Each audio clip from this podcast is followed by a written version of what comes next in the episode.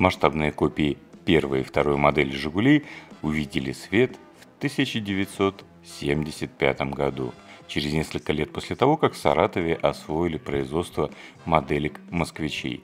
И все модели с номера А1 по А8 были, конечно же, «Москвичами». «Жигули» получили номера А9 и А11. Десятым был ИЖ-412. Модельки «Жигулей» были практически у каждого пионера-коллекционера в Советском Союзе. По распространенности они занимали второе место после огромной массы москвичей, которые были практически в каждом доме, даже если коллекционеров в том доме не было. И в отличие от масштабной модели «Москвича», где прообразом выступал французский москвич от Динки Тойс, Масштабные копии ВАЗ-2101 и ВАЗ-2102 в Саратове разрабатывали самостоятельно. Ну или почти самостоятельно, потому что моделька эта местами напоминает Fiat 124, который делал французский Нарев но отличию моделей больше, чем схожих элементов. Объединяет французскую модель Fiat 124 и советскую масштабную копию ВАЗ-2101 вовсе не открывающийся капот, а сильно искаженный облик автомобиля прототипа. Интересно, что при разработке масштабной модели автомобиля «Жигули» в Саратове 70-е годы сделали акцент на невиданной доселе новинки советского автомобильного рынка. Расширительный бачок «Жигулей» сделали красным – как Тосол марки А65, который не замерзал при 65 градусах мороза. «Жигули» были первым советским серийным легковым автомобилем, рассчитанным на незамерзающую жидкость в системе охлаждения, тот самый Тосол. У модельки «Жигулей» открывался багажник и капот. Под капотом был двигатель, который детализирован был лучше, чем аналогичные детали у «Москвичей» но при этом форма кузова «Жигулей» в Саратове не очень удалась. Причем дело не столько в гипертрофированных боковых ручках или неудачной форме облицовки радиатора, сколько в искажениях пропорций и геометрии кузова. Если внимательно приглядываться, искажено практически все. И углы передних крыльев, и задняя панель. В общем, машина отдаленно похожая на «Жигули копейку». С другой стороны, для 70-х годов 20 века это было вполне приличное изделие, уж точно не хуже, чем масштабная модель Fiat 124 от французского Нарева. И, что важно, в Саратове сделали россыпь москвичей с разными кузовами и сделали «Жигули» первой и второй модели, и седан, и универсал. Вторая моделька, которую мы сейчас достанем из коробки, так называемая переходная. Изготовлена она в 1987 году, когда номера с донышек моделек из Саратова уже исчезли, но при этом все атрибуты номерной модели еще остались. Винт еще закручивался со стороны моторного отсека. У изготовленных в Саратове масштабных моделей «Жигулей» отличий между машинками разных годов выпуска ничуть не меньше, а то и больше, чем у москвичей, которые отличались и креплением капота, и цветом донышка, и наличием пресловутого номера, и даже сами кузова масштабных копий «Жигулей» были ранние и поздние, а на протяжении всего выпуска модельки выпускались с двумя типами уголков передних дверей с закругленными и с прямыми. А у модели ВАЗ-2102 к тому же менялось крепление стеклышка на пятой двери и рукоятка этой самой задней дверки. Надо отметить, что винт, который закручивался в донышко со стороны моторного отсека, весьма расстраивал пионеров Советского Союза. Разобрать масштабную копию «Жигулей» было непросто. Двигатель устанавливался последним, крепился на жестких защелках, и при попытке его снять или установить обратно, защелки эти часто обламывались. И для многих собирателей, которые не видели «Жигули» с открытым капотом и не знали, что Тосол с температурой замерзания в 65 градусов имеет красный цвет, долгие годы оставалось загадкой, что же за красную деталь вкрячили под капот этой масштабной копии. Модельки «Жигулей» снизу практически не отличались. У «двойки» и «копейки» который мы сейчас разглядываем, разница только в наименовании модели и отсутствии каталожного номера. На «Жигулях» второй модели должно быть А11, в том же месте, где у копейки А9. Несмотря на искаженные пропорции и линии кузова «Жигулей» в масштабе 1 к 43, как будто нарисованные школьником во время урока на обложке тетради, в машинках в этих каждый собиратель Советского Союза, конечно же, узнавал «Жигули». И модельки эти занимали свое почетное и заслуженное место коллекции. По неведомой прихоти саратовских производителей огромное количество масштабных копий «Жигулей» первой и второй модели были покрашены вот в этот вот зеленый цвет. Эти машинки сделаны с разницей в полтора года, при этом оттенок абсолютно один и тот же.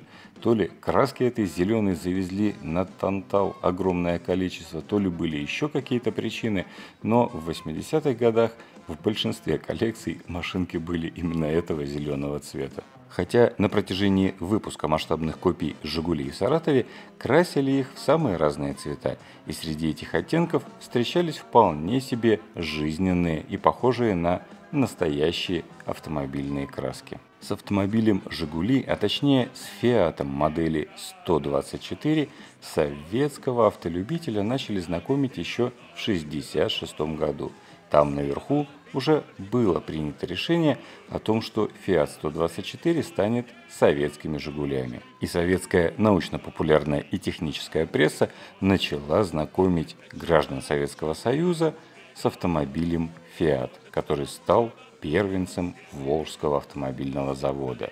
Об этом автомобиле писали подробно, начиная с 1966 года. Но Журнал «За рулем» подробно познакомил автолюбителей с конструкцией автомобиля ВАЗ-2101 только в 1971 году, когда массовое промышленное производство этих автомобилей набрало уже приличный темп. «Жигули» были очень заметным и ярким явлением не только в автомобильной жизни Советского Союза. Ведь страна Советов купила не только современный зарубежный западноевропейский автомобиль и начала его производство, но и технологии. В стране появились передовые технологии, связанные с производством автомобиля, которых до этого в СССР тоже не было. И удивительным образом вместе с базовой моделью седана ВАЗ-2101 в производственную линейку сразу же была заложена еще одна модель, доступный простому советскому гражданину универсал. Ведь до этого ни «Волгу» с таким кузовом, ни «Москвич» купить было практически невозможно. В 1974 году, когда производство на ВАЗе только-только набирало обороты, «Фиат» прекратил производство 124 модели. Одновременно с этим Советский Союз получил право поставлять эти автомобили на западноевропейские рынки. И уже в январе 1975 года ВАЗ-2101 под именем «Лада 1200» попала в британские автомобильные журналы, которые с пристрастием и интересом изучили советскую версию итальянского «Фиата». Что интересно, британские журналисты хорошо были знакомы с Fiat 124 модели, поэтому они не могли не сравнивать, что получилось у страны Советов по сравнению с исходной версией автомобиля.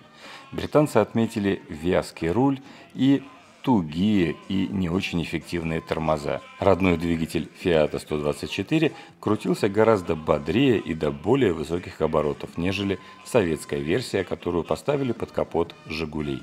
Но в целом британцы заявили, что вполне себе это автомобиль, особенно с учетом его низкой цены и 200 дилеров, которые на тот момент уже были в Великобритании. Автоэкспорт, за плечами которого уже были неудачные попытки торговать москвичами и «Волгами» на западноевропейских рынках, учел свой прошлый опыт и цена на «Жигули» была заметно ниже, чем на автомобили «Одноклассники». Дата начала продаж автомобилей «Жигули» на западноевропейских рынках удивительным образом совпадает с освоением масштабных копий этих автомобилей в Саратове – Видимо, автоэкспорт на самом деле был основным заказчиком масштабных копий советских автомобилей. «Жигули» у саратовских умельцев получились похуже, чем «Москвич» с точки зрения похожести на прототип, но по меркам 70-х годов это была вполне приличная масштабная копия автомобиля.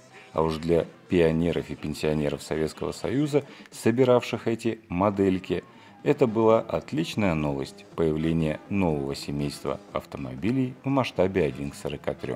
В течение нескольких последующих лет в Саратове освоят довольно большую гамму масштабных копий автомобилей. Там будут и «Волги», и «Рафики», появится «Чайка», и венцом творения саратовских умельцев станет «Нива», появившаяся в начале 80-х годов. «Жигули» эти будут, конечно, не самой желанной машинкой, которую хотели бы поставить на полку коллекционеры того времени. Но как бы то ни было, «Жигули» были самой массовой советской легковушкой 70-х и 80-х годов, поэтому в каждой коллекции свое место занимали эти «Жигули».